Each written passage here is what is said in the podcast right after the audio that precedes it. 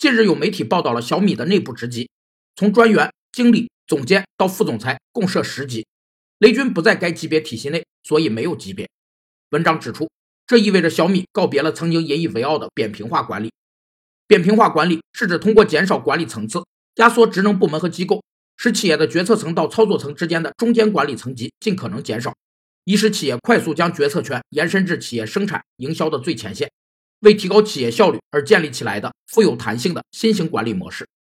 对比传统的金字塔式管理结构来说，扁平化管理有五个优势：